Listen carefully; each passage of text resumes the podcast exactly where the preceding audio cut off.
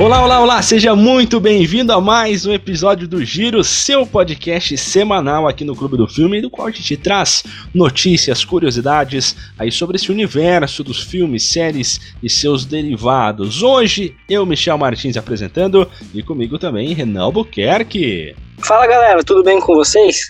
Vamos nessa aqui. Temos várias notícias hoje bombásticas. Começando o giro para você então, a partir de agora. Giro. Giro, giro, giro, giro, giro, giro. Giro de notícias.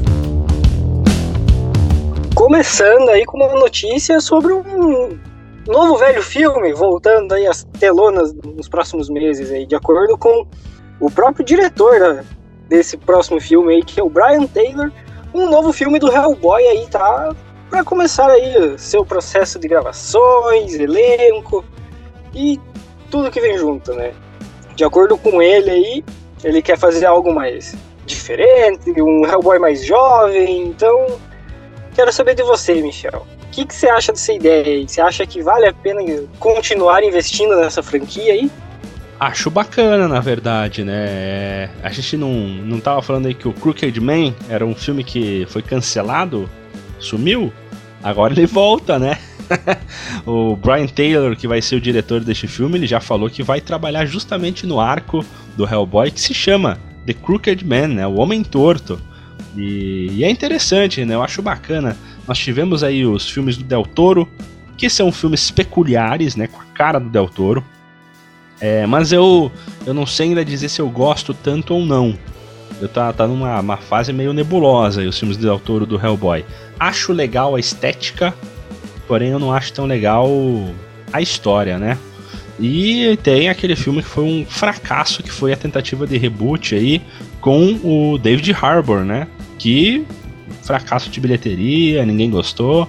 E agora vem o Brian Taylor falando: vou trazer novamente o Hellboy, mas com uma pegada completamente diferente. A ideia dele é trazer a era do, do Mike Mignola nos quadrinhos, que era mais horror, né? Que era aquela. aquele. Como disse ele, um Hellboy aí que era um investigador paranormal, perseguidor noturno. Palavras aí do, do futuro diretor, aí, o Brian Taylor. Então é interessante. As ideias elas surgem sempre bacanas, né? O problema é o desenrolar aí da produção. Exatamente. Inclusive, isso é o que me deixa com mais medo, assim. Eu tenho um certo carinho aí, principalmente pelo primeiro filme do Hellboy. Eu acho ele muito bom. Embora já faz algum tempo que eu não tenha reassistido ele. Mas, para mim, ambos os filmes do Del aí são, são legais, são bons para você ver, assim, numa tarde meio chuvosa, quando você não tem mais nada para fazer. Em compensação, esse último aí, né, como você mencionou com o David Harbour, infelizmente foi um, um fracasso aí. Eu tinha esperanças de que seria um bom filme. Eu acho ele um baita ator, acho que teria muito potencial, mas que foi completamente desperdiçado, né? Então eu tô bem receoso aí com, com essa volta da franquia aí. Temos, né, o vai ser o Brian Taylor aí que vai dirigir, que dirigiu o Motoqueiro Fantasma 2, né? Que também não é um. que me deixa com mais medo ainda, né? Mas, enfim. Ele tá muito empolgado com esse projeto, ele quer fazer algo diferente, como você disse aí, mais assustador, mais terror mesmo. Então, a premissa parece ser boa. Entretanto, eu ainda tenho muito receio com essa obra.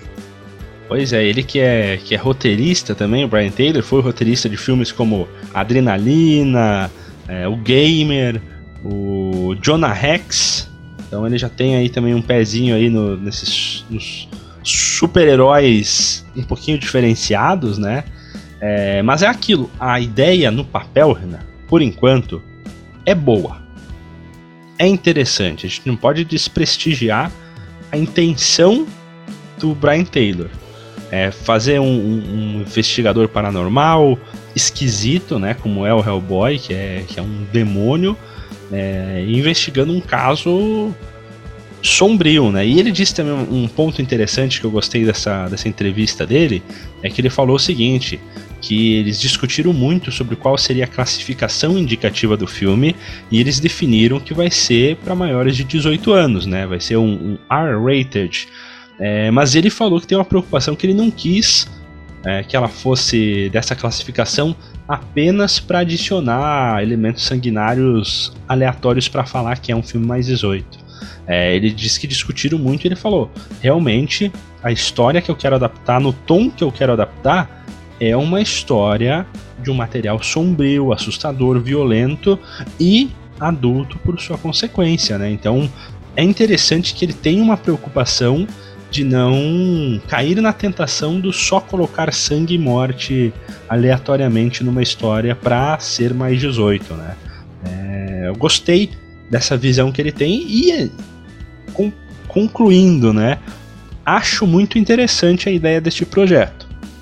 Vamos ver aí como que vai, depois que entra a produção, depois que é escolhido atores, depois que iniciam as gravações, se tem algum BO ou não, se a, se a produtora quer fazer de X ou Y maneira, né? Que às vezes acaba estragando vários filmes, como a gente já viu por aí.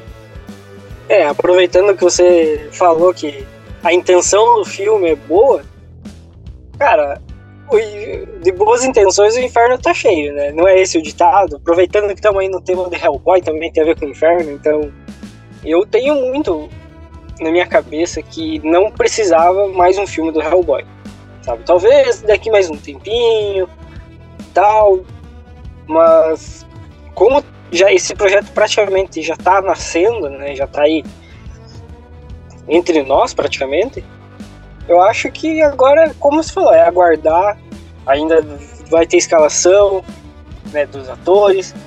Teremos ainda possivelmente alguma intervenção de estúdio, que isso sempre acaba rolando, então pode ser que alguma outra coisa aí que né, que o diretor fala antes do filme propriamente ser concebido acaba não se concretizando né, posteriormente. Então tem muita coisa ainda aí para ser avaliado para a gente conseguir dar um um parecer assim, né, antes do filme ser lançado. Então só nos resta esperar aí, né, e fazer aí teorias, conspirações, né, quem que você acha que pode ser um bom ator aí para interpretar uma versão um pouco mais jovem do Hellboy? Ah, aí é complicado, né? A gente não e sabe. E me diga Tom Holland. então, pode ser Tom Holland, vai. É, claro que isso aqui é uma produção, né, Renan? Para daqui uns 4, 5 anos, né? O diretor está com a sua ideia apenas inicial, discutindo o que eles vão fazer. É, é, interessante ver que ele também está em contato aí com o próprio Mike Mignola, que é o criador do Hellboy e, e o roteirista aí do, do, quadrinho por um bom tempo, né? Não sei. É, quase toda a fase do Hellboy no quadrinho aí foi o Mike Mignola que, escreveu. É, mas como ator, Renan. Ah, é que o, a gente tem muito marcado na nossa cabeça é, que o Hellboy tem que ser um ator esquisito, né? Ron Perlman fez muito bem. É, a cara dele é a cara do Hellboy. Também por conta do, do trabalho do Del Toro. E o David Harbour também é um cara mais esquisito, um cara grandão. Então, eu não sei, é porque ele vai. Ele falou que quer um, um Hellboy. É, entrou na onda, né? O Hellboy esguio, mais fino. É como fizeram com o Batman, né? A ideia de fazer um Batman é, não tão musculoso, mais magro, mais investigador, eu acho que cai aqui pro, pro Hellboy. Mas eu não tenho ideia, Renan. Me surpreenda aí com suas sugestões. Cara, o pior é que eu não consigo imaginar ninguém no, no papel, assim, né?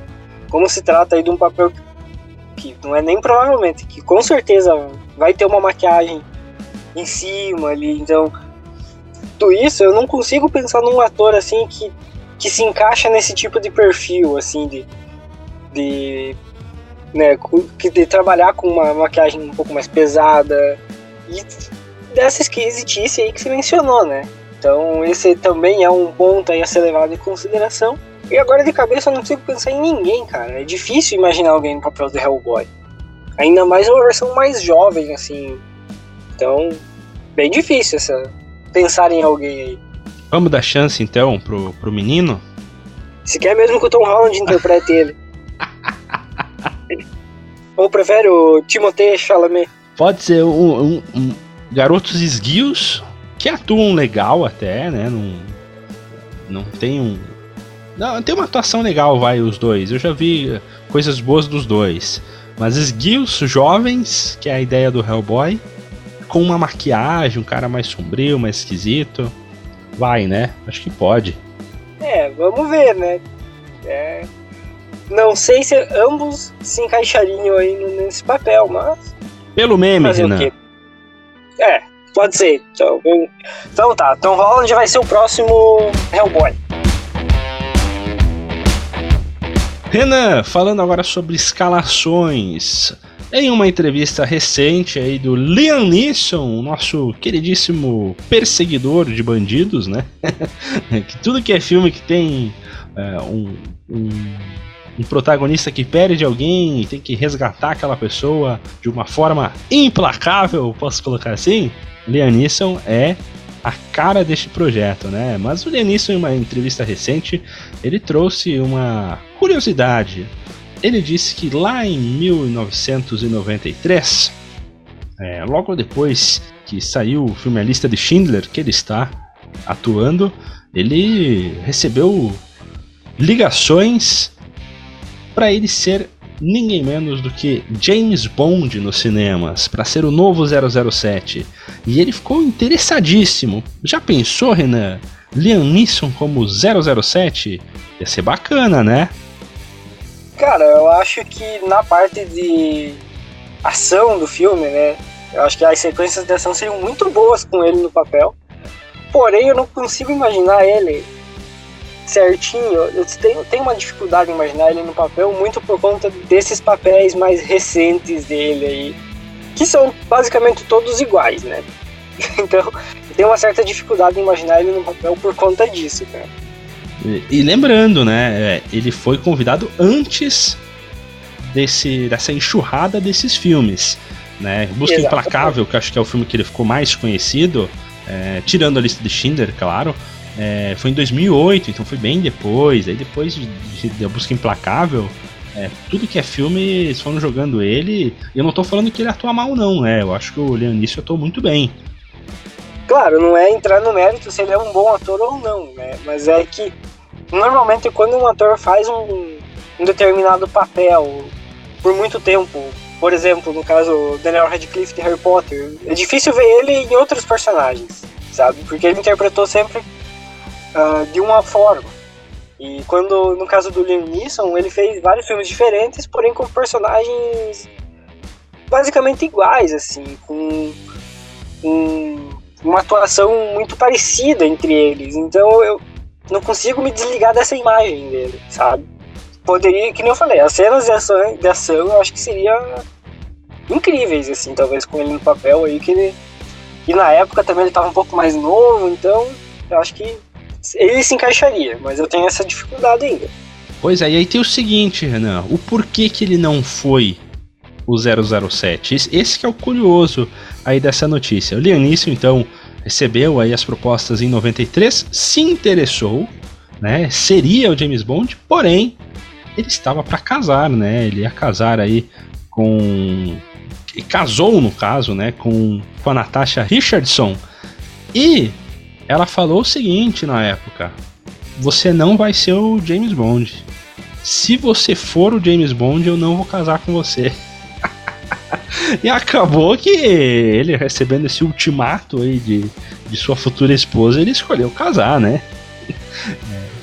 Infelizmente, né, ela veio a falecer em 2009 em decorrência aí de um acidente, mas ele conta hoje é, num, num tom até descontraído assim, e falou que teve que escolher, né? A mulher falou, ó, ou você faz isso, ou se casa comigo, ou você faz o filme.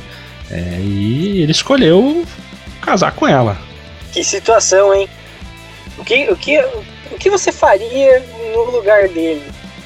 Uh, você recebeu uma proposta para entrar numa, em uma das maiores franquias do cinema, da história do cinema, para interpretar o protagonista, que também é um personagem muito importante na história do cinema, e a sua futura esposa fala: ou é o filme ou sou eu. Cara, que situação, hein? É, o amor sempre vence, e Leonisson mostrou isso, né? Exatamente.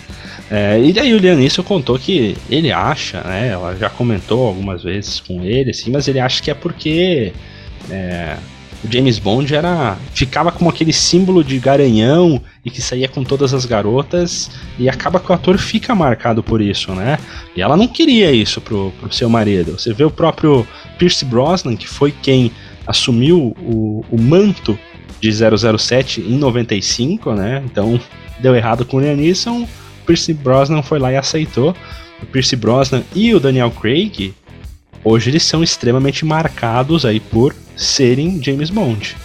Exatamente, e eles têm essa coisa que você falou, né, de, de garanhão e tal, então uh, provavelmente pode ter sido essa uh, os motivos dela, né, mas não temos como saber ao certo, então é só especulação por enquanto. Né? Especulação dele, inclusive, né? Nem ele sabe é, direito é. por quê. É, ou será, Renan, que ela não deixou ele assinar aí para ser o, o, James Bond porque ele não poderia usar um smoking aí no seu casamento? Tem isso também, né? Mais um detalhe aí, hum. a ser levado em consideração. Quem assina para fazer o James Bond nunca mais pode usar aí o smoking, que é a marca do, do, do James Bond em nenhum local, nem nenhuma outra produção. Você pode ver até no, no Glass Onion, né, que tem o Daniel Craig, ele tá lá sempre com roupas bem diferentes, né? Ele não pode usar o smoking porque é termo do contrato. O, o ator ele vira o James Bond. Exatamente. Cara, coisa bizarra isso.